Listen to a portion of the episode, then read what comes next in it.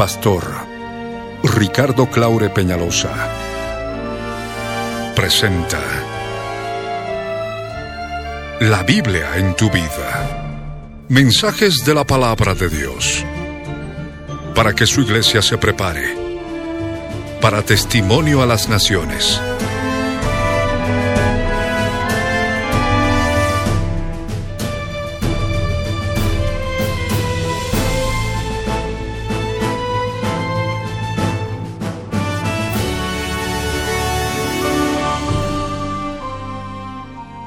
Mensaje de hoy titula El testimonio de Jesucristo en la segunda edad. Está basado en el libro de Apocalipsis capítulo 19 versos 9 al 10. Fue grabado en vivo el 25 de enero de 2004 en el Excine Ópera de la ciudad de Cochabamba, Bolivia, como parte de los tesoros de las cosas viejas, y el 21 de junio de 2014 por las añadiduras y otros detalles como parte de los tesoros de las cosas nuevas. No te vayas y escucha con atención.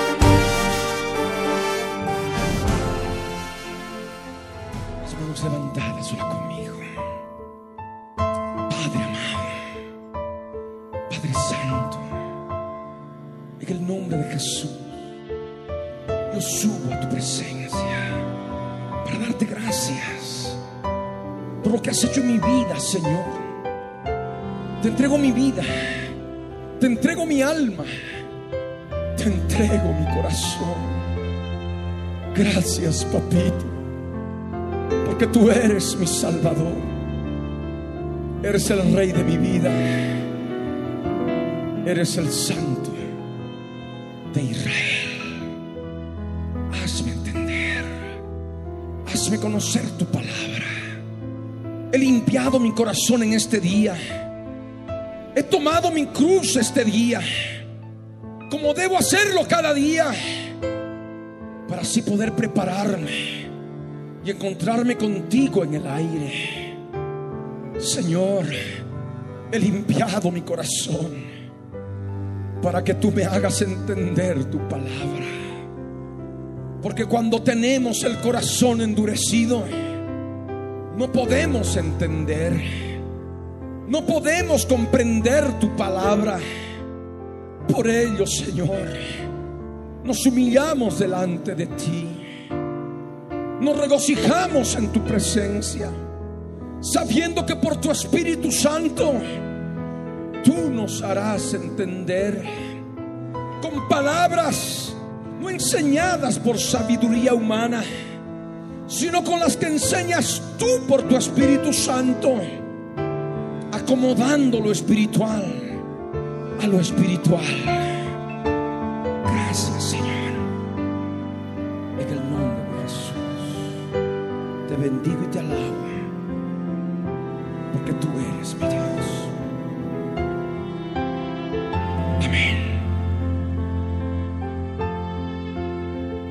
Les ruego que abran sus Biblias conmigo. En el libro de Apocalipsis capítulo 19. Apocalipsis 19, versos 9 y 10. Y la escritura dice,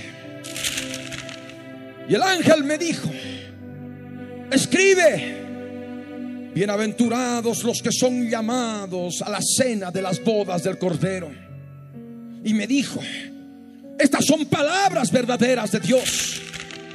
Yo, Juan en este caso, me postré a sus pies para adorarle. Testifica.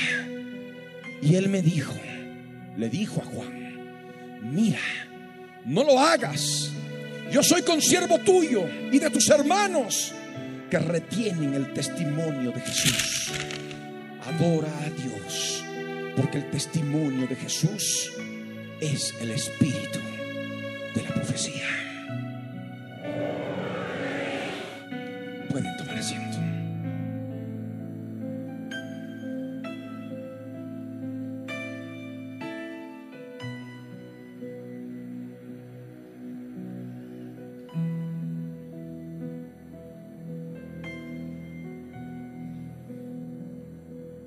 Durante mucho tiempo, en todos estos años, hemos estado predicando constantemente y hablando de una manera general del testimonio de Jesucristo, que es el espíritu de la profecía. Cuando hablábamos de la profecía de la venida de Jesucristo, de la segunda venida de Jesucristo, la profecía respecto del libro de Apocalipsis del apóstol Juan o del apóstol Pablo, hablábamos del testimonio de Jesucristo. Pero no estaba revelado en forma plena, como el Señor lo ha estado mostrando en este tiempo final. Cuando hablábamos del testimonio de Jesús, siempre habíamos relacionado con la cena de las bodas del Cordero. Y si hablamos de la cena de las bodas del Cordero, hablamos de nuestro encuentro con el Señor en el aire. En aquel momento glorioso en que vamos a poder verlo cara a cara. En aquel momento que Él nos ha de llevar a su reino celestial. Vamos a poder estar en, en la Jerusalén celestial. Y vamos a casarnos con Él. Vamos a participar de las bodas del Cordero. Amén. Y nosotros lo creemos por la fe. Nosotros damos ese testimonio de que es verdadero. Por ello la escritura dice, y me dijo, estas son palabras verdaderas de Dios. No son palabras inventadas por hombre alguno. Estas no son palabras inventadas por alguno por allí. No. Estas son palabras verdaderas de Dios. Y nosotros creemos en esas palabras porque sabemos que son verdaderas. Creemos y saludamos esas bodas del Cordero. Asumimos como real, asumimos como algo cierto. Y esto por el espíritu de la profecía que mora en aquellos que tenemos el testimonio de Jesucristo. Porque aquellos que tenemos el testimonio de Jesús, tenemos esa fe para poder creer las profecías que han salido de la misma boca de Dios. Palabras proféticas, palabra de profecía, palabra profética verdadera que salió de la boca de Dios.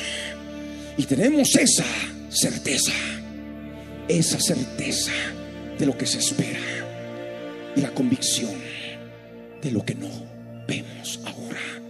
Recordemos lo que dice la escritura en Hebreos capítulo 11, verso 1 y verso 2.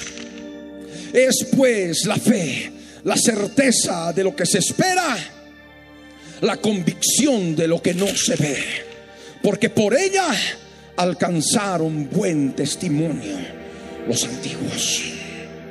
Cuando hablamos de ese buen testimonio de los antiguos, estamos hablando del testimonio de Jesucristo. Porque en el testimonio de Jesucristo está la fe. Y implícita en esa fe está el espíritu de la profecía. Porque con el espíritu de la profecía tenemos la fe real y verdadera, poderosa, para creer en la profecía acerca de las bodas del Cordero. Y no solamente acerca de las bodas del Cordero, sino de la venida del Señor, la segunda venida de Jesucristo que estamos nosotros anunciando. Y es parte fundamental e integral del ministerio que me ha entregado el Señor. Por ello es necesario comprender lo que es esa certeza, esa seguridad de lo que no, de lo que aún todavía no se ha cumplido, pero se ha de cumplir. La certeza de lo que esperamos. ¿Cuántos esperan las bodas del Cordero? Ese es el testimonio de Jesucristo en tu vida. ¿Cuántos están seguros de que las bodas del Cordero son palabras verdaderas de Dios que se van a cumplir? Ese es el testimonio de Jesucristo. Eso manifiesta que tienes el espíritu de la profecía y tienes la fe. La fe. Y lo que es la fe, la certeza, la seguridad, la certidumbre de lo que esperamos, de lo que se espera y la convicción en tu interior de lo que aún no vemos.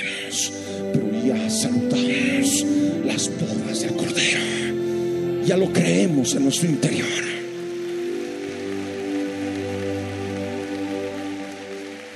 Y es importante saber que todos estamos aquí por la fe. Amén. Y con esa fe nosotros podemos adorar a Dios. La palabra nos dice claramente, adora a Dios. Pero ¿dónde está Dios? Que no lo vemos. Muéstrenmelo a Dios para que lo adore. Quiero verlo con mis ojos, quiero oírlo con mis oídos. No necesitamos verlo a Dios con nuestros ojos, ni oírlo con nuestros oídos, porque sabemos que Él llena todo el universo. Los cielos de los cielos no lo pueden contener. Y Él mora y ha hecho habitación en cada uno de nosotros. Y porque tenemos el testimonio de Jesús, podemos adorar a Dios sin verlo. Amén. Y no solamente es importante tener el testimonio de Jesucristo, es más importante retener el testimonio de Jesucristo. La palabra nos dice claramente, yo soy consiervo tuyo y de tus hermanos que retienen el testimonio de Jesús. No dice que tienen solamente, dice que retienen. Amén. Y si es justamente la palabra tan clara, el hecho de retener, es porque el testimonio de Jesús se lo puede perder. Cuando nosotros acudimos a las cosas del mundo y nos dejamos absorber por las cosas del mundo, cuando nosotros podemos amar más el mundo que las cosas de Dios, que la palabra verdadera de Dios, ¿me entienden? Y la palabra se hace infructuosa y por ello tenemos el testimonio de Jesús en nuestra vida en nuestro interior que debemos perseverar hasta el fin, inclusive más allá de la muerte, como aquel que le estaba hablando a Juan y le decía, yo soy consiervo tuyo, o sea que era uno de nuestros hermanos, era uno de nuestros hermanos en Cristo, a cual el Señor le había enviado para hablar con Juan, yo soy consiervo tuyo y de tus hermanos que retienen el testimonio de Jesús. No era un, una creación espiritual que el Señor hizo en la creación, eh, en la eternidad pasada. Yo soy tu consiervo, consiervo tuyo y de tus hermanos que retienen el testimonio de Jesús. Amén. Retener el testimonio de Jesús es importante en nuestra vida y necesario retenerlo cada día, diariamente. La palabra, por ello, cuando nosotros comprendemos que el testimonio de Jesús es el espíritu de la profecía, debemos recordar aquella escritura que está en el libro del profeta Isaías, capítulo 44, versos 7 y 8, cuando nos dice, ¿Y quién proclamará lo venidero? Lo declarará y lo pondrá en orden delante de mí, como hago yo desde que establecí el pueblo antiguo. Anuncienles lo que viene y lo que está por venir. No temáis ni os amedrentéis. No te lo hice oír desde la antigüedad y te lo dije. Luego, vosotros sois mis testigos. No hay Dios sino yo. No hay fuerte. No conozco ninguno. Y es la pregunta que el Señor hace. Es la pregunta que está haciendo a su pueblo. ¿Quién proclamará lo venidero? Y tú debes decirle, Señor, heme aquí, envíame a mí. ¿Quién declarará lo venidero? Heme aquí, Señor, envíame a mí. Lo declarará y lo pondrá en orden delante de mí. Cuando el Señor nos pide poner en orden delante de Él todas las cosas, como Él lo ha hecho desde que estableció al hombre en la antigüedad, desde que estableció al hombre al sexto día, como Él lo dice, como hago yo desde que establecí el pueblo antiguo, nosotros debemos saber que en ese orden con el cual Él ha establecido al hombre sobre la tierra, desde aquella humanidad antigua, de antes del diluvio, antediluviana, del tiempo inclusive, de lo que conocemos, el género humano que creó y de los cuales escogió una pareja. El género humano Adán que creó y escogió una pareja también. Y llamó el nombre de ellos Adán. De ellos, de ambos. Y también de toda la humanidad que creó en aquel tiempo. Y de esa manera los puso como género humano, como representación del género humano en el Edén. Y allí probó la obediencia del hombre que Dios había creado con libre albedrío. No había creado un robot que obedeciera todo lo que Dios le haya programado. Dios había creado un hombre, un género humano perfecto, con un total libre albedrío para escoger, obedecer o desobedecer. Y desde ya, desde aquel tiempo que estableció la humanidad antigua, el Señor estableció un orden. Y es lo que nosotros tenemos obligación de hacerlo. Lo que ha ocurrido en la eternidad pasada. Luego, después de la eternidad pasada, cuando ya Dios creó el tiempo, creando el sol y la luna, cuando Dios reordenó la tierra, y de esa manera ya puso todo lo que es los, para la base para poder contar los meses, los días, los años y las estaciones del año. Se formaron, se establecieron las edades que él ya tenía en su corazón desde tantos, tantos siglos y siglos en la eternidad, en Dios, escondidos en Dios. Por ello vienen las cinco edades pasadas para nosotros. Y este viene esta sexta edad que estamos viviendo, con todo su final explicado, con todos los juicios que Dios determina con los cuales van a poder terminar esta sexta edad. Y luego la próxima edad, la séptima edad, la edad del reino milenial, la edad del reino de mil años, en que Jesús ha de reinar sobre la tierra desde Jerusalén por mil años. Y después de aquella séptima edad, pasar a la eternidad futura, con cielos nuevos y tierra nueva y la nueva Jerusalén, esa ciudad de dos mil kilómetros de ancho, de largo y de, y de alto, un cubo perfecto de dos mil kilómetros, ha de descender del cielo, como dice la escritura. Ya no va a haber más sol, ni, ni ha de haber más luna, ya no se ha de necesitar contar el tiempo, se habrá pasado a la eternidad. Amén. Y el Señor pregunta, ¿quién lo hará? Como yo lo hago desde que establecí el pueblo antiguo.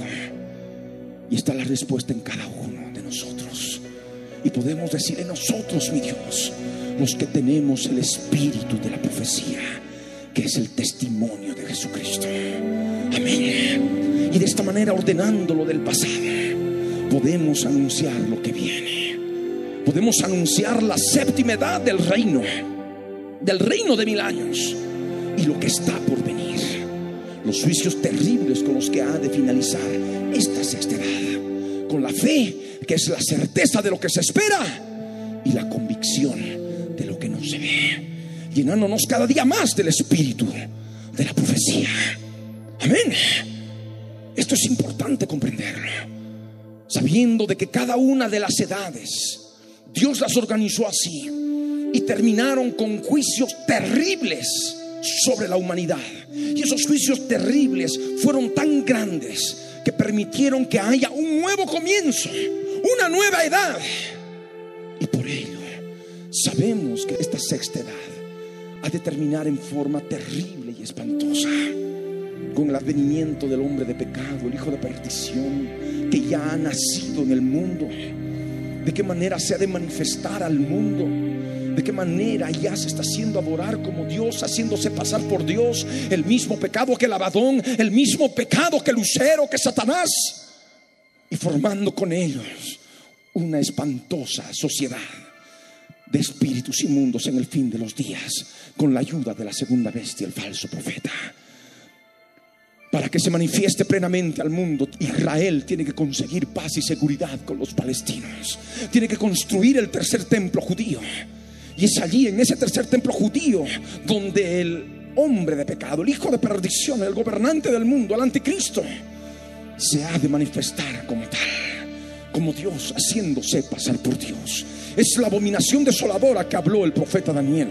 Es la misma abominación desoladora a la cual el Señor Jesús hizo referencia en relación al profeta Daniel.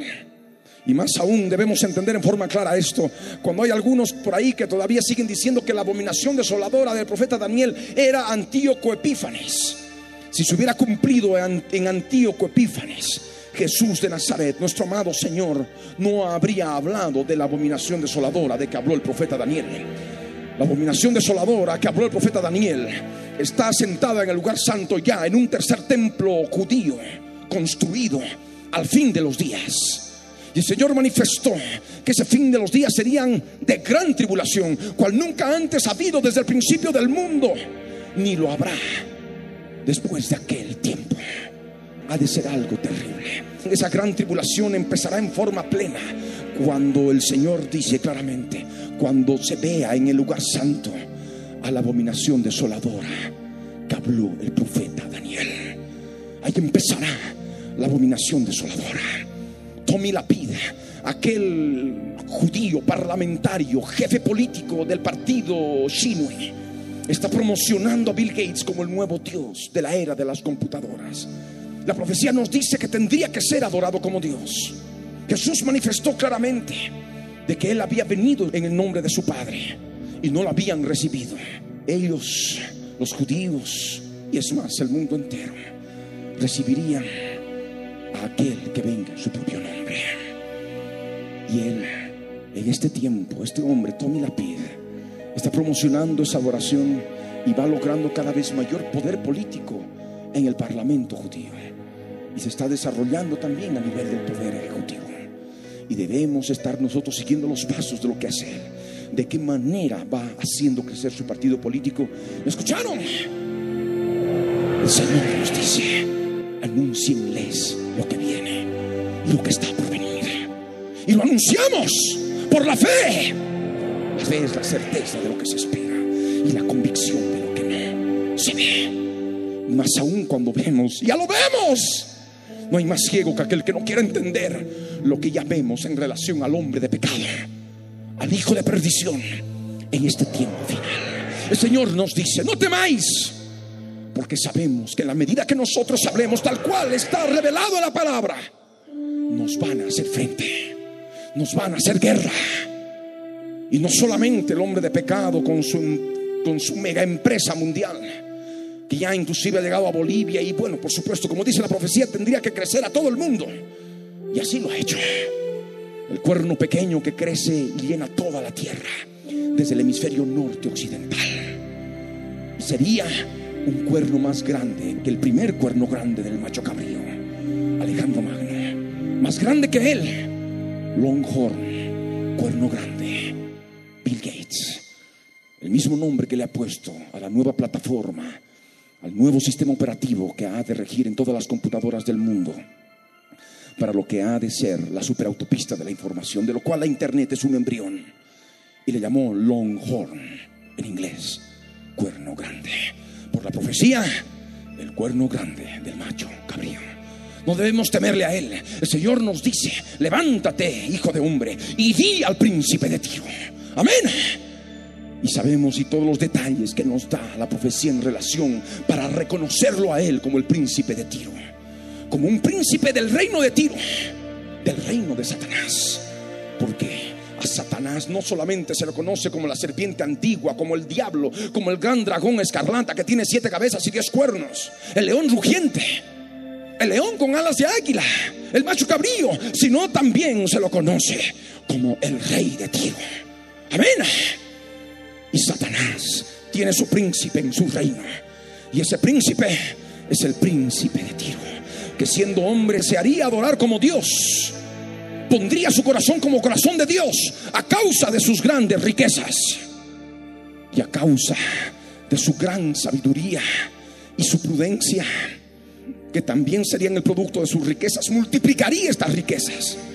Y a causa de esas grandes riquezas se sentiría Dios sabemos por la palabra que en un tiempo en que en la tierra no ha de haber que comer, como emergencia de todos los juicios terribles que se han de desatar, después de que se haya desatado el sexto sello, no ha de haber que comer, de tal manera que se ha de procesar carne humana. Sí, como lo escuchan, aquellos que tengan su marca en la frente o a la mano derecha, les va a dar de comer carne humana. Por eso la escritura dice que ha de devorar las carnes de ella y ha de quemar sus restos en el fuego. Hornos de cremación, hornos de exterminio. Es palabra profética, es el testimonio de Jesucristo, es el espíritu de la profecía. Y así está escrito y así se cumplirá. No debemos temerle al gran dragón, a Satanás. ¿Me escucharon? para poder proclamar lo venidero, para poder declararlo, para poner declararlo en orden, como Dios lo ha establecido.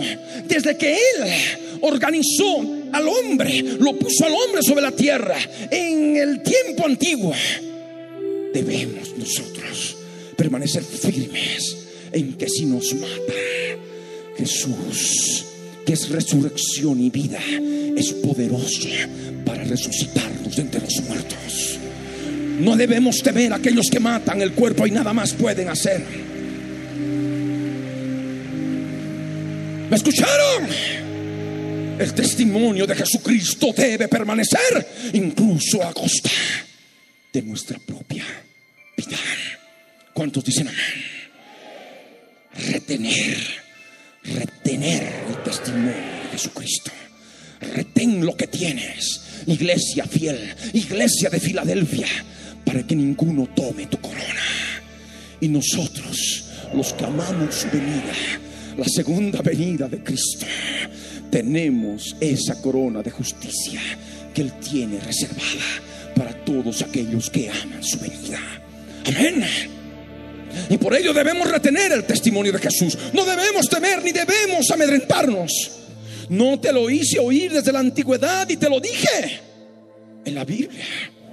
Desde la antigüedad Él nos lo ha hecho oír. Y ahora que nosotros tenemos la Biblia en nuestras manos, podemos oír por la fe, leyendo su palabra, orando en el Espíritu. Porque orando en lenguas, en el Espíritu, hablamos los misterios de Dios. El que habla en lenguas no habla a los hombres, sino a Dios. Porque por el Espíritu Santo habla misterios.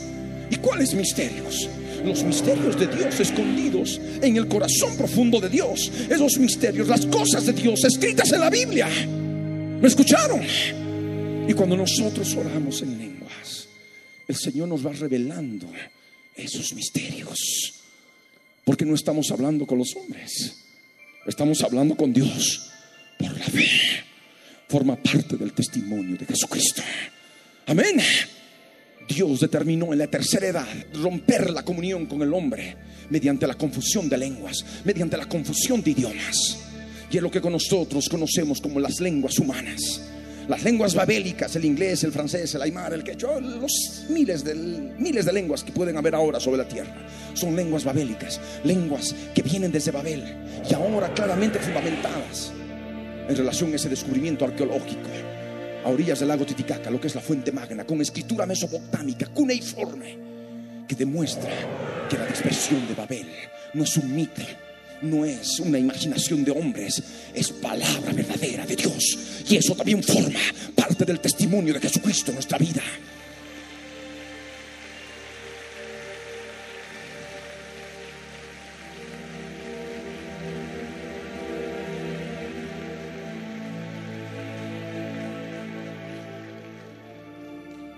Es importante por ello saber lo que el Señor quiere en nuestras vidas. No te lo hice oír desde la antigüedad y te lo dije. Desde la antigüedad Él ya tenía determinado poner al hombre sobre la tierra, que viva sobre la faz de la tierra. Y el Señor le prefijó el orden de los tiempos, el orden de las edades de esto la escritura en Hechos de los Apóstoles, capítulo 17, verso 26 y 27 nos dice, y de una sangre ha hecho todo el linaje de los hombres para que habiten sobre toda la faz de la tierra. Y les ha prefijado el orden de los tiempos y los límites de su habitación para que busquen a Dios en alguna manera palpando, puedan hallarle, aunque ciertamente no está lejos de cada uno de nosotros. Y es lo que Dios ha determinado. La historia de los hombres sobre la faz de la tierra. La historia de la humanidad sobre la faz de la tierra. Sobre toda la superficie de la tierra. Amén. Y dice la escritura que les ha prefijado el orden de los tiempos. El orden de las edades. Porque hay en las edades un orden la primera, así tan fácil. La segunda, la tercera, la cuarta, la quinta, la sexta, la séptima. Y ahí termina toda la historia de la humanidad, sujeta al tiempo. Amén. Con el sol y la luna como elementos para medir el tiempo. Los días, los meses, los años, las estaciones del año. Ahí está el orden de los tiempos, el orden de las edades. La primera edad terminaría con lo que es la expulsión del hombre del Edén, con todos los juicios determinantes sobre el varón, sobre la mujer, sobre la serpiente antigua que se llama diablo y Satanás. La segunda edad terminaría con el diluvio como estaba determinado y así lo revela la escritura. La tercera edad terminaría con lo que es la dispersión de lenguas y la confusión de Babel, la dispersión de toda la cultura de Babel en cientos y miles de culturas babélicas en todo el mundo, en toda la tierra y llegaría entre ellas la fuente magna, esa pieza arqueológica con escritura cuneiforme proveniente de Mesopotamia, de Babel. La cuarta edad terminaría con, habiendo empezado con Abraham, terminaría con Moisés, con la Pascua, el cordero inmolado en la Pascua para salir de Egipto. Juicios terribles sobre Egipto en aquellos días que determinaron el comienzo de una nueva edad desde el punto de vista de Dios para poder empezar la quinta edad con Moisés en el monte Sinaí y terminar con un juicio al pecado en la cruz del Calvario con Jesucristo de Nazaret, el Cordero de Dios, que cargó, que llevó sobre él el pecado de la humanidad, que había entrado al mundo en el Edén, en la primera edad, casi al terminar la primera edad, para luego con la resurrección de Cristo empiece esta sexta edad esta sexta edad que está a punto de terminar, con todo lo que ya ha sucedido en relación al retorno de los judíos a la tierra de Israel, la fundación del Estado de Israel, la recuperación de Jerusalén como capital del Estado de Israel, la división que tiene que darse de Jerusalén para el fin de los días que permita la construcción del tercer templo judío y también, por supuesto, el advenimiento del hombre de pecado, el hijo de perdición.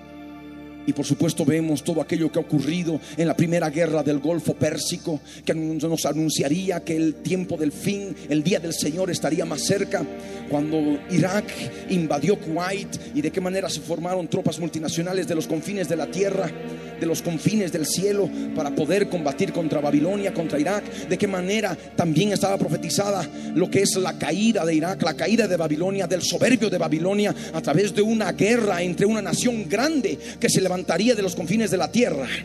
¿Me escucharon? Y que le destruiría también sus cimientos y sus muros. Porque la Biblia acusa justamente al soberbio de Babilonia de haber hecho caer en esta nación grande sus cimientos y muros de sus construcciones, de una de sus construcciones, de algunas de sus construcciones. Haced con ella como ella hizo, dice la profecía. Habíamos anunciado con casi un año o dos años de anticipación de que Saddam Hussein sería derrocado conforme a la profecía bíblica. Y se ha cumplido. Era otra de las señales que nos anuncian que Jesús está viniendo. Y que el Señor viene por su pueblo. Y viene por su iglesia.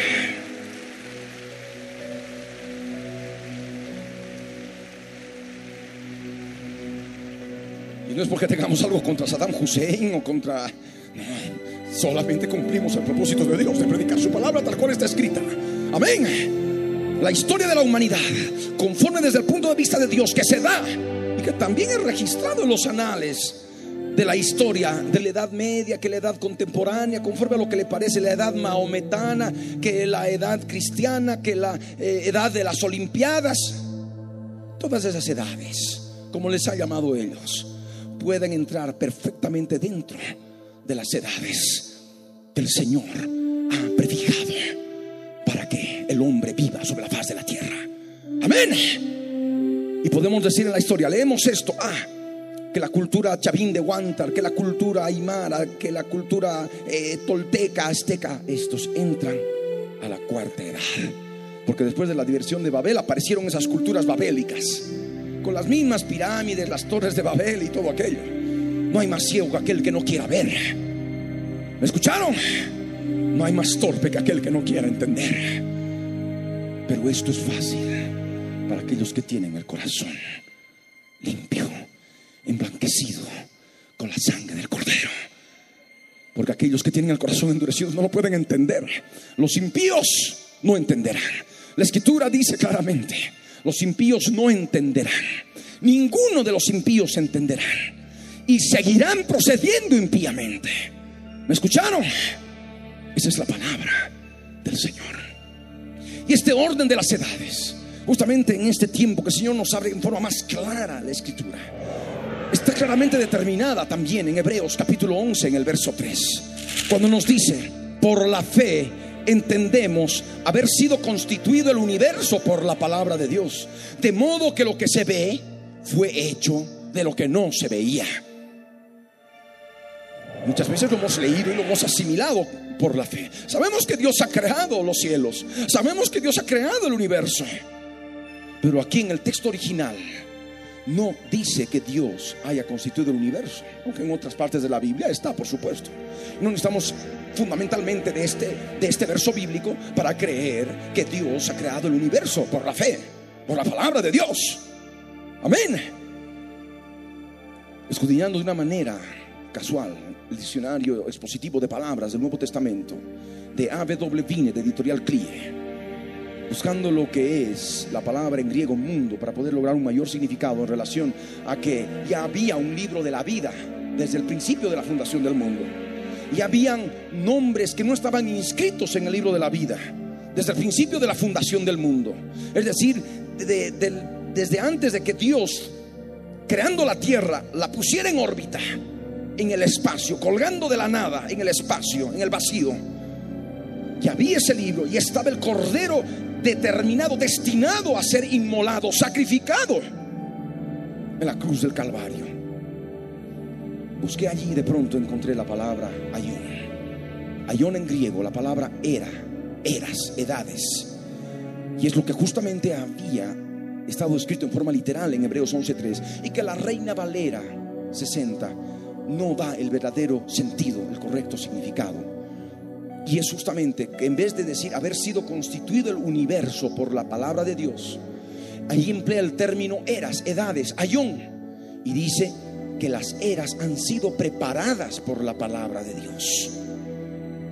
Y podemos entender que tendría que decir en forma textualmente, en forma textual, por la fe entendemos que las eras han sido preparadas. Y eras viene de la palabra griega ayón que está en el texto original. Y ese término indica todo lo que contienen los sucesivos periodos o eras. Así lo dice el diccionario expositivo de palabras del Nuevo Testamento. En ese término se indica todo lo que contienen los sucesivos periodos o eras. Y cuando hablamos de orden de los tiempos, orden de las edades, estamos hablando también de edades sucesivas, de tiempos sucesivos. Por eso hablamos de que es fácil. Primera edad, segunda edad, tercera edad, cuarta edad, quinta edad, sexta edad, séptima edad, la que está por venir. La edad del reino, del reino que Dios ha preparado para aquellos que lo aman. Amén. El tiempo de descanso, el tiempo de reposo. De tal manera que Hebreos 11:3 podemos entender que dice así, por la fe entendemos que las eras han sido preparadas por la palabra de Dios, de modo que lo que se ve fue hecho de lo que no se veía. Y en las eras preparadas por Dios, justamente estaba la organización de todo lo que tenía que crear. Amén. ¿Para qué? Para que nosotros veamos todo lo que fue hecho y de que fue hecho de lo que no se veía. Y esto por la fe. El testimonio de Jesucristo, si nosotros estamos hablando desde el principio de la fundación del mundo, fue revelado también en Adán. fue revelado en Eva. Sabemos por la escritura que en la primera edad, aquella edad de libertad, de libre albedrío, como también le podríamos llamar, hay tantas características en cada edad que le podríamos llamar de diferentes maneras. ¿Me escucharon? Pero si el Señor nos dice que debemos poner en orden, orden implica un orden sucesivo. Primero, segundo, tercero, cuarto. Por ello utilizamos estos términos. ¿Me escucharon? Porque diríamos eh, que tal edad de tal parque de Moisés o que de Abraham, como que no refleja un orden. Pero cuando hablamos de la primera, de la segunda, de la tercera, de la cuarta, de la quinta, de la sexta, y lo que concedió, lo que se dio en la historia de la humanidad en ese tiempo. Y por supuesto tomando especial cuidado y énfasis en aquella parte de la historia como Dios la predeterminó y que está registrada en la Biblia, podemos entender claramente las cosas que Dios había establecido por la palabra de Dios desde antes, desde antes de que pusiera al hombre sobre la faz de la tierra. ¿Cuántos dicen amén? ¿Cuántos están entendiendo la palabra? Demos un aplauso al Dios de Israel.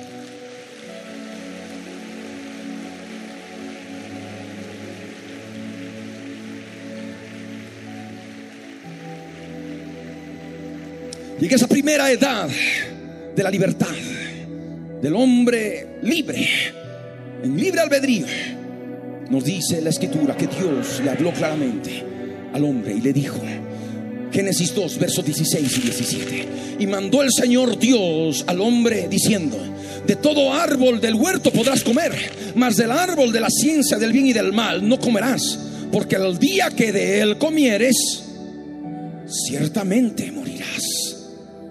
¿Ah? ciertamente morirás.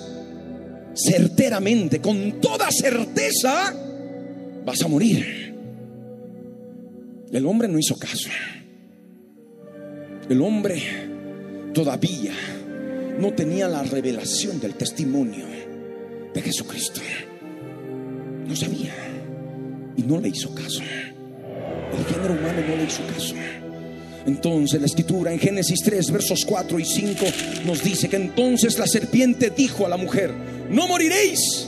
Le mintió, sino que sabe Dios que el día que comáis de él serán abiertos vuestros ojos y seréis como Dios, sabiendo el bien y el mal. Comieron una prueba tan sencilla en aquella primera edad.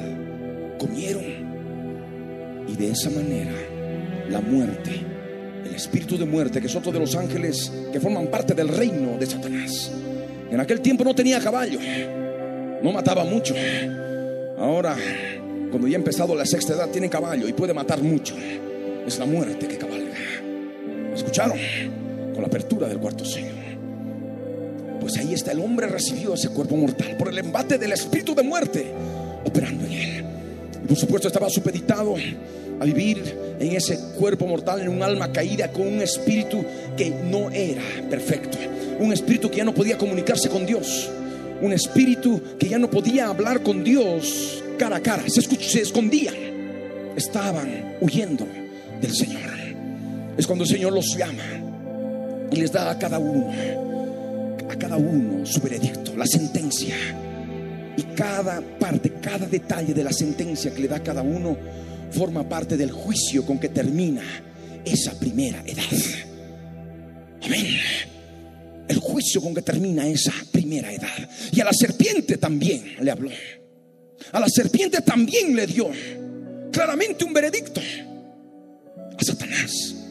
Como la Biblia le llama el gran dragón, el diablo, la serpiente antigua. A la serpiente antigua también Dios le habló. Y le dijo, y pondré enemistad entre ti y la mujer y entre tu simiente y la simiente suya, esta te herirá en la cabeza y tú le dirás en el calcañar. Y de esta manera sabemos nosotros a partir de ese momento que estaba determinado en la historia de la humanidad de que el diablo sería el peor enemigo de las mujeres. Escuchen mujeres, ustedes que están escuchándome ahora, deben saber que tienen un enemigo terrible, acérrimo, que ha de tratar de destruirlas y ha de tratar de llevarlas hasta el mismo fango y el lodo. ¿Me escucharon? son las más proclives de ser tentadas.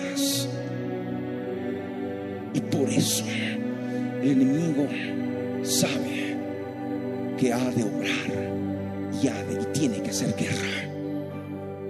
Y por la desobediencia en el, en el Edén, por la desobediencia de la mujer, ahí estaba intrínseca. Justamente el juicio, intrínseco, implícito el juicio. Y pondré enemistad entre ti y la mujer. Las mujeres, empezando desde la mujer de Adán, Eva, ella. Y también le dice claramente, pondré enemistad entre tu simiente y la simiente suya. Habría una guerra, una guerra terrible, una enemistad terrible entre la simiente maldita del diablo, la simiente del diablo y la simiente bendita, la simiente de aquellos que tuvieren el Espíritu de Dios. Una enemistad entre los hijos del diablo y los hijos de Dios. Una enemistad entre los hijos de las tinieblas y los hijos de la luz. ¿Escucharon? Enemistad entre tu simiente y la simiente suya. Pero hay algo más. Le añade y le dice, esta te herirá en la cabeza. Le dijo Dios al diablo, a la serpiente antigua, esta te ha de herir en la cabeza. La cabeza es un órgano vital. Es algo fundamental, vital. Esta te herirá en la cabeza y tú le dirás en el calcañar. Ahí está la palabra. Algo que salía del corazón de Dios. Algo profundo que salía del corazón de Dios. Y estaba determinado en la sentencia contra el diablo. Y tanto Adán como Eva estaban oyendo muy bien lo que Dios le estaba diciendo. Porque ya ellos sabían que Dios le había entregado la potestad al diablo de toda la creación terrestre. Ellos sabían que eran esclavos del diablo por haber desobedecido. Ellos sabían que eran polvo. Dios les había dicho que eran polvo. Y habían escuchado que Dios le dijo al diablo que se alimentaría de polvo todos los días de su vida sobre la tierra. ¿Escucharon? Ahí está, de toda la historia de la humanidad. Él se alimentaría del hombre, se alimentaría del polvo. Y el polvo es la materia prima de la carne. De la carne del corazón, del cuerpo físico, donde está la carne del alma.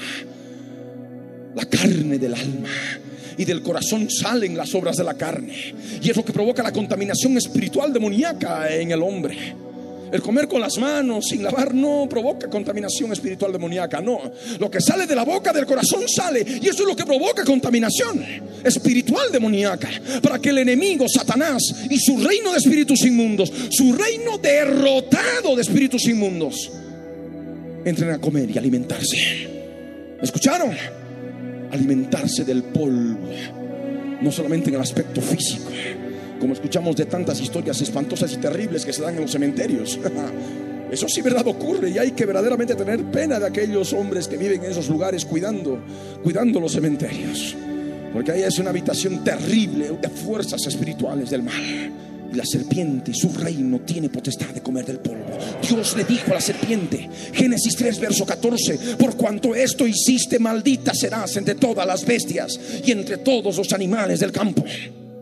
Por eso a Satanás le decimos maldito. Amén. El maldito diablo. Antes yo no lo decía, ahora fue revelado. ¿Me escucharon? Si Dios lo maldijo, nosotros que somos parte de Él, también lo maldecimos. Maldito serás entre todas las bestias y entre todos los animales del campo. Y esto no era solamente las bestias terrestres, las bestias de la creación terrestre, los animales del campo terrestre, sino también las bestias del campo espiritual, del reino espiritual, los animales del campo espiritual. Por eso vemos esa cantidad de serpientes y escorpiones y toda fuerza animal espiritual demoníaca que es nuestra enemiga. ¿Me escucharon? El Señor nos dijo claramente, cuando volvieron los 70 con gozo y le dijeron, Señor, los espíritus inmundos, los demonios se nos sujetan en tu nombre. Y Jesús dijo, yo veía caer del cielo a Satanás como un rayo. He aquí os doy potestad para hollar serpientes y escorpiones y toda fuerza del enemigo, y nada os dañará. No regocijéis de que los demonios se sujetan, sino regocijaos de que vuestros nombres estén escritos en los cielos.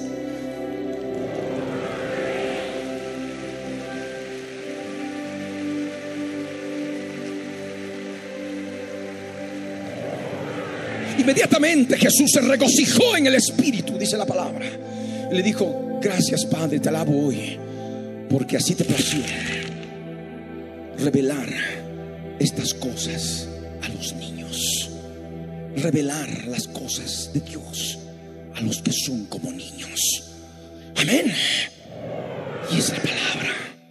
Es tan fácil discernir, entender la palabra si estamos con el corazón dispuesto a Dios. ¿Me escucharon? Y están las bestias. Está el león, los leones, están las serpientes, están los escorpiones del mundo espiritual demoníaco. Así como hay en la creación terrestre, también en la creación espiritual que se mueve sobre la faz de la tierra. Es invisible y solamente los hijos de Dios que han podido tener un espíritu regenerado y se revisten de la armadura de Dios en su espíritu, pueden hacer lucha contra Satanás. Porque no tenemos lucha contra sangre ni carne. Si no tenemos lucha contra principados, contra potestades, contra los gobernadores de las tinieblas de esta edad, contra huestes espirituales de maldad que habitan en las regiones celestes, en el mundo espiritual, en el reino espiritual. Amén. ¿Y qué más le dijo Dios a la serpiente? Polvo comerás todos los días de tu vida. Sobre tu pecho andarás y polvo comerás todos los días de tu vida. Al hombre que le dijo, al hombre le dijo, por cuanto obedeciste a la voz de, de, tu mujer y comiste del árbol de que te mandé diciendo, no comerás de él, maldita será la tierra por tu causa. Sabemos que después del diluvio Dios quitó la maldición. Y le dice, con dolor comerás de ella todos los días de tu vida espinos y cardos te producirá y comerás plantas del campo. Con el sudor de tu rostro comerás el pan hasta que vuelvas a la tierra, porque de ella fuiste tomado, pues polvo eres y al polvo volverás. A la serpiente le dijo, polvo comerás, y al hombre le dijo, polvo eres. Aunque el hombre estaba respirando, estaba oyendo lo que Dios le estaba diciendo a la serpiente, al diablo. Dios estaba oyendo lo que le había dicho a la mujer, que hasta ahora no ha sido abrogada multiplicaré los dolores en tus embarazos y tendrás con dolor a tus hijos los dolores de parto. Todos aquellos preceptos que Dios instituyó al terminar la primera edad permanecen hoy en día. De tal manera que ustedes deben reconocer. ¿Y esto cómo lo sabemos? Por el testimonio de Jesucristo. Amén. Por la fe. El hombre estaba respirando, era polvo. Y a la serpiente le dijo que polvo comería. La serpiente tenía potestad sobre el hombre. Adán había comprendido aquello. Adán sabía que había desobedecido. Ellos sabían con su mujer que habían desobedecido a Dios. Y por eso le dijeron, la serpiente nos mintió. Ellos quisieron. Ellos lo hicieron de propia voluntad, como el pecado que cada uno comete, como el pecado que todos y cada uno cometemos de nuestra propia voluntad. ¿Me escucharon? Porque ahí está la tentación del tentador, del diablo. Y, por supuesto, como vemos en la escritura, como vemos más adelante, con esa convicción de pecado en Adán, se arrepintió, tuvo dolor por lo que había ocurrido. Al fin y al cabo, Dios había dicho la verdad. Dios les dijo, ciertamente moriréis. Y él con su mujer sentían la muerte en su cuerpo. ¿Me escucharon?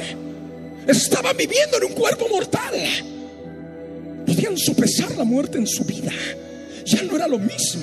Dios había cumplido su palabra.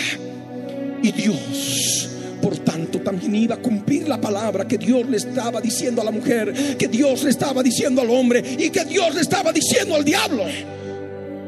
Y a partir de ese momento sabía el hombre de que era esclavo del diablo, era esclavo de la serpiente antigua, por el pecado, por la desobediencia. ¿Me escucharon? El reino de Satanás, el reino de los demonios, fundamentado claramente en lo que es la muerte, la esclavitud, y el pecado. Tres cosas, tres que fueron reveladas en Adán. Claramente, la muerte que experimentaba en él, la esclavitud porque era polvo y la serpiente podía comer del polvo, y el pecado, la desobediencia que había cometido eran las tres cosas que le dieron potestad para que la serpiente, el diablo, tenga potestad sobre ellos. Y no solamente sobre el hombre, sobre el género humano, sino sobre toda la creación terrestre. Y por eso cuando nosotros vemos en la quinta edad, cuando el diablo llevó a nuestro Señor Jesús a un monte, le mostró los reinos, todos los reinos de la tierra y la gloria de ellos, le dijo claramente, si tú postrado me adorares, todos estos reinos serán tuyos y la gloria de ellos, porque a mí me ha sido entregado. A mí me ha sido entregada, dice en forma textual, y a quien quiero la doy. ¿Me escucharon? La creación terrestre en manos del reino del diablo, reino derrotado, porque Dios lo había avergonzado totalmente después de que él se quiso hacer Dios, se sintió como Dios y profanó el templo del cielo. Dios lo arrojó a la tierra, lo sabemos. ¿Cuántos vieron Príncipe de Tiro 1 y 2? Levante la mano. Tienen que verlo los que no lo han visto. Si van a poder entender en forma más clara la profecía. Y todavía estando en la tierra, Lucero dijo, voy a subir al cielo y voy a hacer un trono más alto y me voy a sentar en Dios mismo lo derribó hasta el Seol, todavía más profundo en la tierra. Y allí fue justamente la humillación total del diablo. Y por supuesto Dios tenía planes con él, como tendría planes con el ababón para el fin de la sexta edad. ¿Me escucharon? Instrumentos. Por eso estaba libre el rey de Tiro en el Edén, como revela el profeta Isaías. El rey de Tiro estaba en el Edén y habla de las armaduras, de la armadura de piedras preciosas que tenía y todo aquello que ustedes ya conocen. Lo tenía libre ahí, porque de esa manera sabía que iba el hombre a pecar. Por eso desde, desde el principio del mundo, desde el principio de la fundación del mundo, el Cordero ya fue inmolado. Porque Dios determinó que en las edades todos vivieran conforme a la fe en el Cordero inmolado, como lo vamos a entender y allí estaría en los que creyeran el testimonio de Jesucristo. Porque creerían en las profecías que Dios daría, revelaría acerca del Cordero que habría de venir. Toda la profecía bíblica de las edades que Dios había determinado estaban centralizadas en la primera y la segunda venida de Cristo. Amén. Y era el propósito de Dios que el hombre pueda diferenciar claramente la primera de la segunda venida de Cristo. Adán pudo comprender esto. Adán pudo conocer lo que había pasado. Y cuando escuchó de Dios que le dijo que la simiente de su mujer, de la simiente de la mujer, vendría uno que le diría en la cabeza al diablo. Adán comprendió que iba a venir uno que le iba a dar vida. Porque el diablo les había traído muerte y ellos estaban muertos en sus pecados. Y es por ello que nosotros vemos la revelación de que el testimonio de Jesucristo estaba también en Adán. Porque después de haber escuchado todo aquello, dice la escritura en Génesis 3, verso 20 y llamó a Adán el nombre de su mujer Eva, por cuanto ella era madre de todos los vivientes. Adán estaba muerto, la humanidad estaba muerta, estaba bajo el imperio de la muerte del diablo. Pero Adán había recibido que de la simiente de la mujer vendría uno que le diría en la cabeza al diablo y les daría vida. Y por eso a su mujer le llamó madre de todos los vivientes. Y esto significa no aquellos que respiran. No, porque los impíos también respiran. Caín también respiraba. No, los vivientes son los que tendrían que vivir por la fe en el Cordero, en la simiente bendita, en aquel que traería la vida y traería un reino contrario al reino del diablo, un reino de vida, libertad y perdón de pecados. ¿Me escucharon? Y le en la cabeza del reino, el reino del diablo, en lo que es la muerte, la esclavitud y el pecado. Ese de la simiente, uno de la simiente que traería vida, traería un nuevo reino, traería vida en vez de muerte, libertad en vez de esclavitud y perdón de pecados en vez del pecado. Amén. Y esto fue revelado ¿No es maravilloso? ¿No es hermoso saber poder entender esta palabra? De que Adán ya tenía conocimiento de la vida. Ya tenía conocimiento de Jesús de Nazaret. Aleluya. Madre, le llamó a ella madre de todos los vivientes. Lo importante para Dios era la simiente bendita. ¿Me escucharon? ¿Me escucharon? La simiente, la simiente bendita. El diablo ha tratado de desfigurar esto y ha quitado de pronto los ojos de la simiente, de aquel que trae la vida. ¿Me escucharon? Él sabía muy bien lo que iba a suceder en ese aspecto. Sabiendo que era enemigo de la mujer y sabiendo que de la mujer vendría el Cristo, aquel que tendría que derrotarlo, quitarle su reino. Entonces es importante entender esta palabra. Habría una enemistad entre el diablo y la mujer. Había una amistad entre el diablo y las mujeres. Habría una enemistad entre los hijos de la luz y los hijos de las tinieblas. Entre los hijos de Dios y los hijos del diablo. Entre los que son de la fe y los que son los impíos. Los que no son de la fe. Y que es, es el que vendría a traer vida, le diría en la cabeza al diablo. Pero estaba difuso aquello que el diablo tendría que herirle el calcañar. Es algo que no se pudo entender durante siglos. Adán no lo pudo entender. Adán no lo pudo comprender. Ninguno de los hombres, ni en la segunda, la tercera, la cuarta, ni en la quinta edad. Solamente ya en la sexta edad podríamos entender al fin de los días lo que significaría esa palabra de Dios dicha en estéreo. Y tú le dirás en el calcañar. El diablo no entendió. El diablo no comprendió.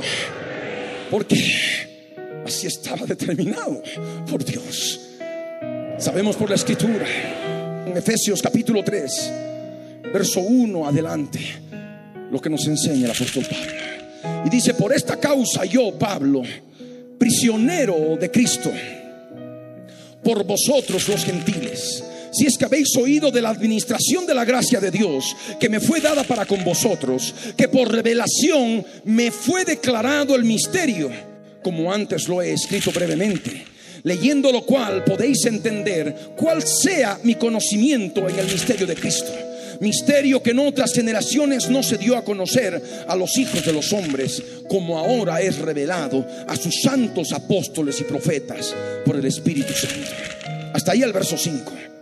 Y más adelante en el verso 9 y 10 nos dice, y de aclarar a todos cuál sea la dispensación del misterio escondido desde los siglos en Dios, que creó todas las cosas para que la multiforme sabiduría de Dios sea ahora dada a conocer por medio de la iglesia a los principados y potestades en los lugares celestiales.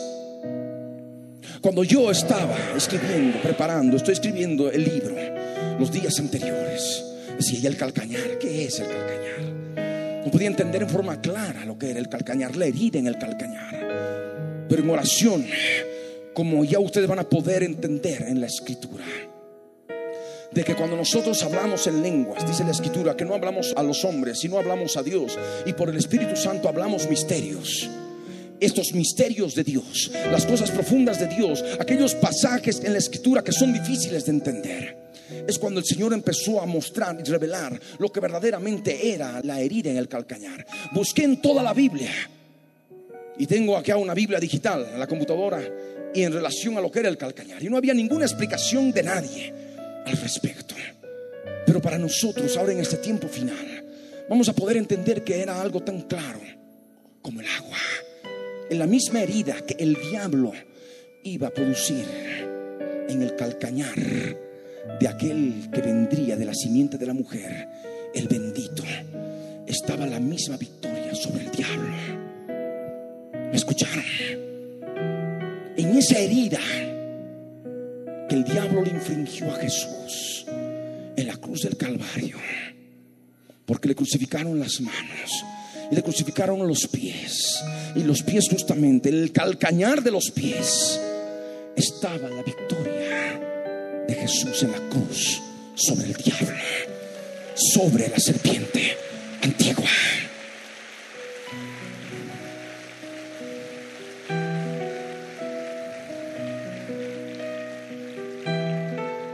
Y es claro como el agua.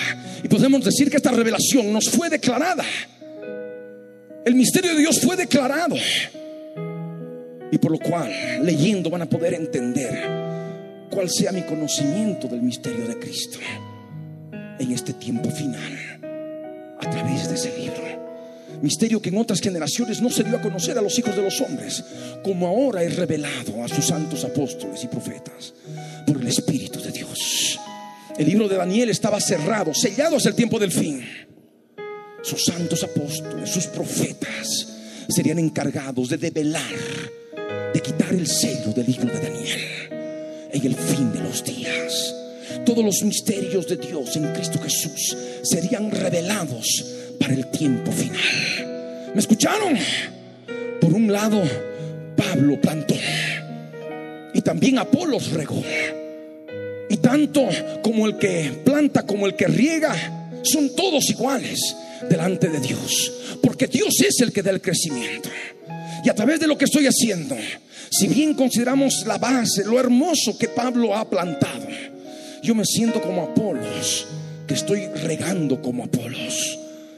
Y a través de esto, poder saber de que esos misterios de Dios escondidos desde tiempo inmemorial en el corazón de Dios para el tiempo final están siendo revelados. Y así poder aclarar el misterio escondido desde los siglos en Dios, que creó todas las cosas para que la multiforme sabiduría de Dios sea ahora dada a conocer por medio de la iglesia a los principados y potestades en los lugares celestiales.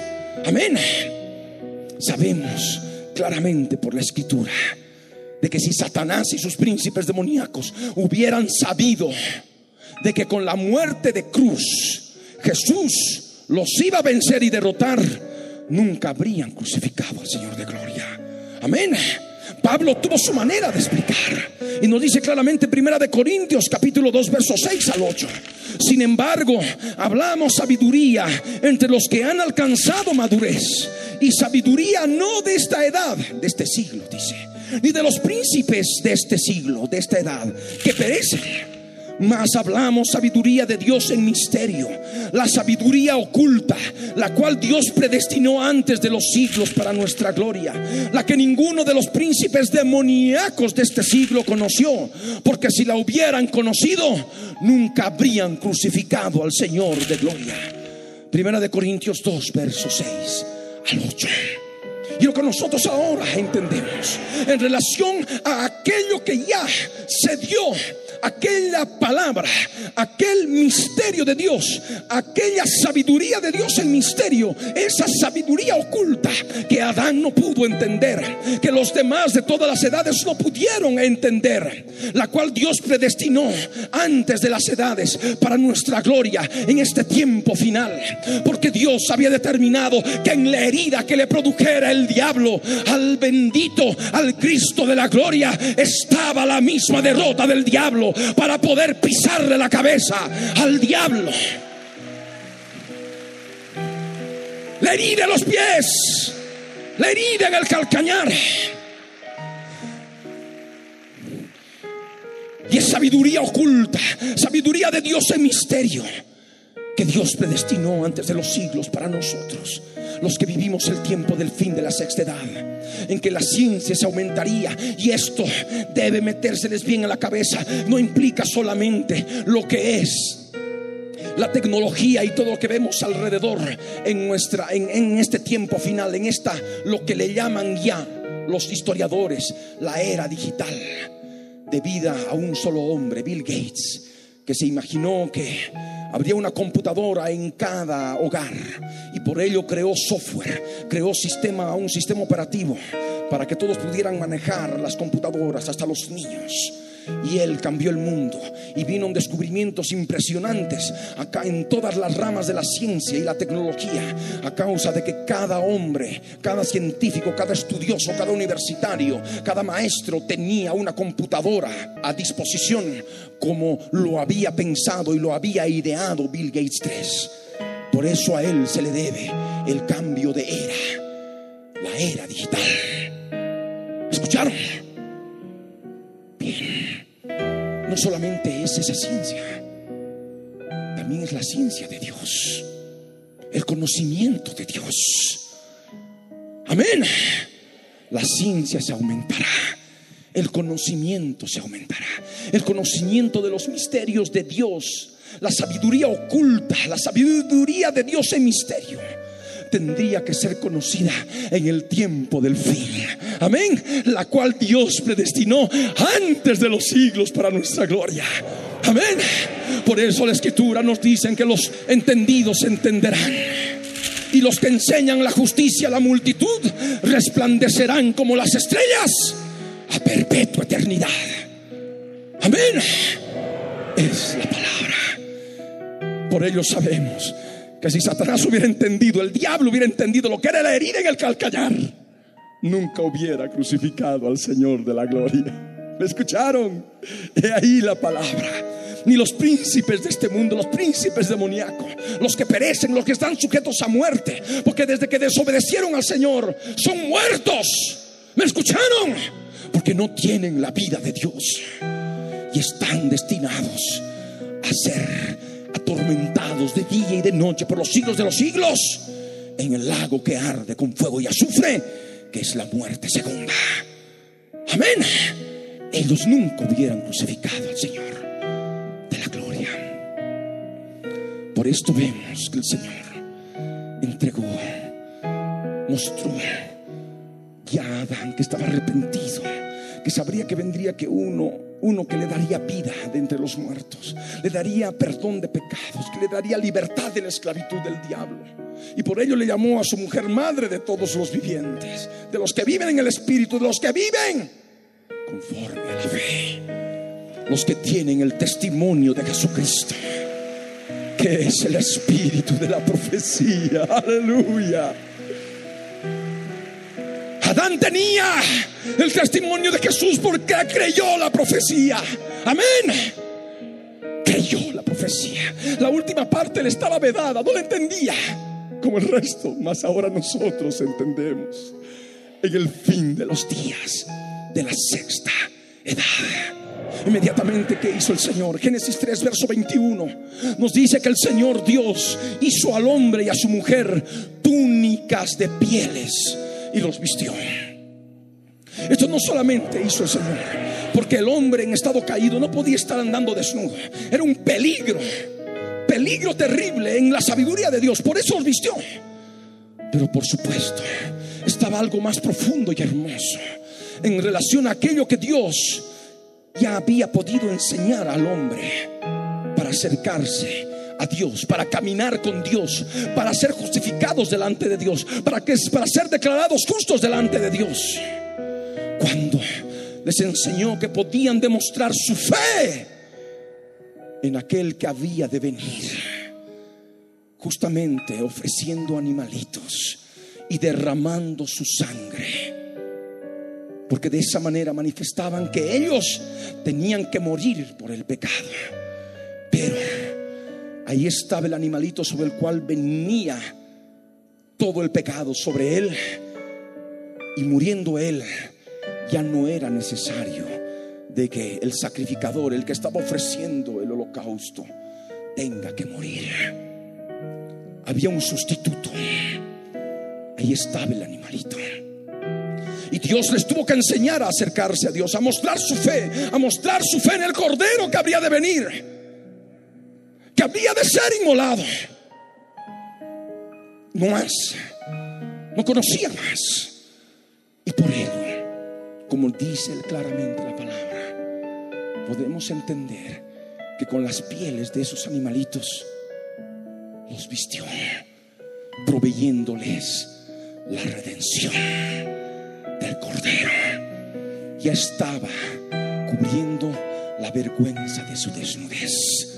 Como el Señor mismo ahora nos pide que cumplemos de Él vestiduras blancas para que no se descubra la vergüenza de nuestra desnudez en el aspecto espiritual. Y Dios lo hizo, por supuesto, en el aspecto físico y también en el aspecto espiritual, ya por la fe de lo que estaba haciendo Adán, porque Adán había mostrado que tenía fe en la primera venida de Jesucristo. Tenía fe en la profecía acerca de Jesucristo. Y por supuesto, Adán y su mujer, teniendo claramente la concepción de esta realidad, tuvieron que enseñar a sus hijos y a todos los que vinieron después de que son mencionados en el libro de Génesis. Él tuvo que enseñar. Ellos tuvieron que enseñar a Abel.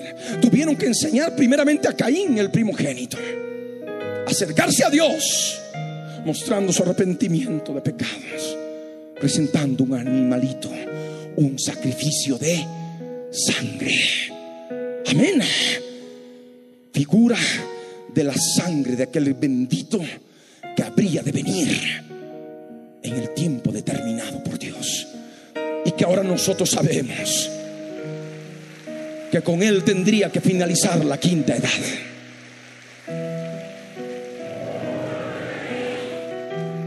Y la palabra nos dice en Génesis 4, verso 3. Y aconteció andando el tiempo que Caín trajo del fruto de la tierra una ofrenda al Señor Dios. Caín no trajo una ofrenda de sangre. Caín no trajo un holocausto de un animal para poder ofrecerlo al Señor, como ya Dios le había enseñado a sus padres, y por lo cual sabemos que así lo hizo porque los vistió con las pieles de esos animales. Y vamos a ver más detalles al respecto de la piel, como nos enseña y nos revela más adelante la palabra.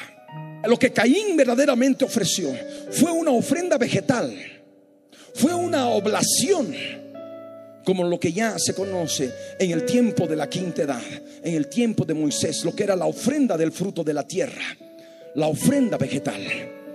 Es lo que hizo Caín. Y esto se hacía solamente en memoria de Dios, como recordando a Dios. Pero no había, no era sacrificio de culpa, no era sacrificio por el pecado. Caín no se sentía pecador. ¿Me escucharon? Y lo más terrible es que Caín sabía la manera de poder acercarse, pero quiso hacerlo a su manera, no como Dios le había enseñado, como Dios les había enseñado. Por lo cual se manifestaba claramente las túnicas de, de, pieles de sus padres y de todo lo que Adán ya podía ofrecer para demostrar su fe, el testimonio de Jesucristo, que con el espíritu de la profecía creía en la profecía acerca de la venida del Mesías, de la venida del Señor. Y por lo tanto, aquellos que tienen el espíritu de Caín, que son como Caín, como lo revela el apóstol y profeta Judas en el Nuevo Testamento. Un Dios a su manera, sin arrepentimiento, sin perdón de pecados. Y lo que nos dice del fruto de la tierra, la ofrenda vegetal Levítico 2, capítulo 1 hasta el verso 16, pero solamente vamos a leer algunos versos. Dice, cuando alguna persona ofreciere oblación, la oblación es el fruto la ofrenda el fruto de la tierra. Al Señor Dios, su ofrenda será flor de harina, sobre la cual echará aceite y pondrá sobre ella incienso. Y tomará el sacerdote de aquella ofrenda lo que sea para su memorial y lo hará arder sobre el altar, ofrenda encendida de olor grato a Dios. Levítico 2, versos 1 al 16. Y es lo que es la ofrenda del fruto de la tierra, la ofrenda vegetal, harina, tortas de flor hechas de flor de harina, y lo que es también espigas, como ustedes van a poder leer, espigas secas de trigo y con aceite y con incienso, hacer arder en el fuego. Pero esto no demuestra arrepentimiento, no demuestra culpa, no demuestra pecado, convicción de pecado. Y por ello decimos que Caín no tenía el testimonio de Jesucristo. Porque con el testimonio de Jesucristo nosotros podemos tener arrepentimiento de pecados porque sabemos que vivimos en un cuerpo mortal, estamos sujetos a muerte, que estamos sujetos por la carne que hay en el corazón a esclavitud del diablo y sus demonios. Pero podemos vencer tomando por la fe la obra que Jesús consumó en la cruz del Calvario y vencer al diablo y pisarle también la cabeza, herir en la cabeza, porque nosotros podemos ser libres de esa esclavitud, podemos tener vida de entre los muertos y podemos ser perdonados de nuestros pecados. Aleluya. Caín no tenía el testimonio de Jesús, con su religión a su manera. No, yo creo en Dios a mi propia manera.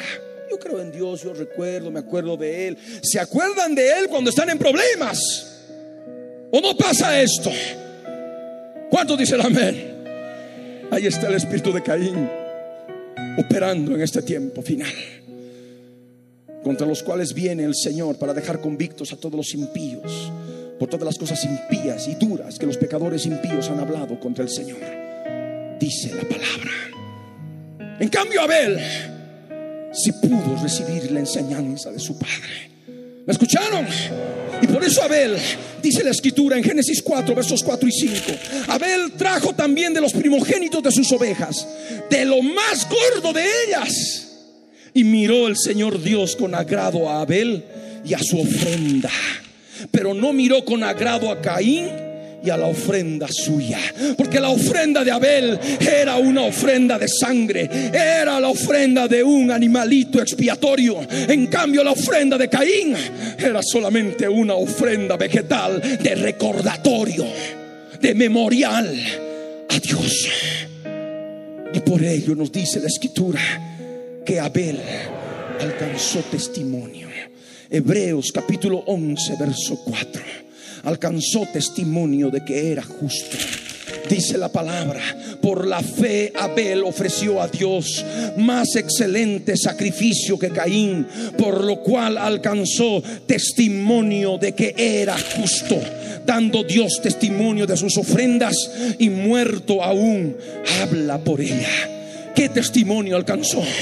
Alcanzó el testimonio de Jesucristo, que es el espíritu de la profecía, porque de esa manera Abel demostraba su fe en el Cordero, demostraba su fe en el Mesías, se sentía pecador, estaba arrepentido de sus pecados.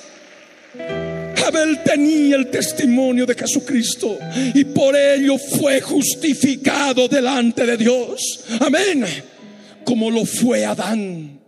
Porque Adán también fue justificado delante de Dios, porque forma parte de la genealogía de Jesucristo, de la descendencia genética de Jesucristo, porque viene toda la descendencia en el Evangelio de Lucas hasta Adán, hijo de Dios.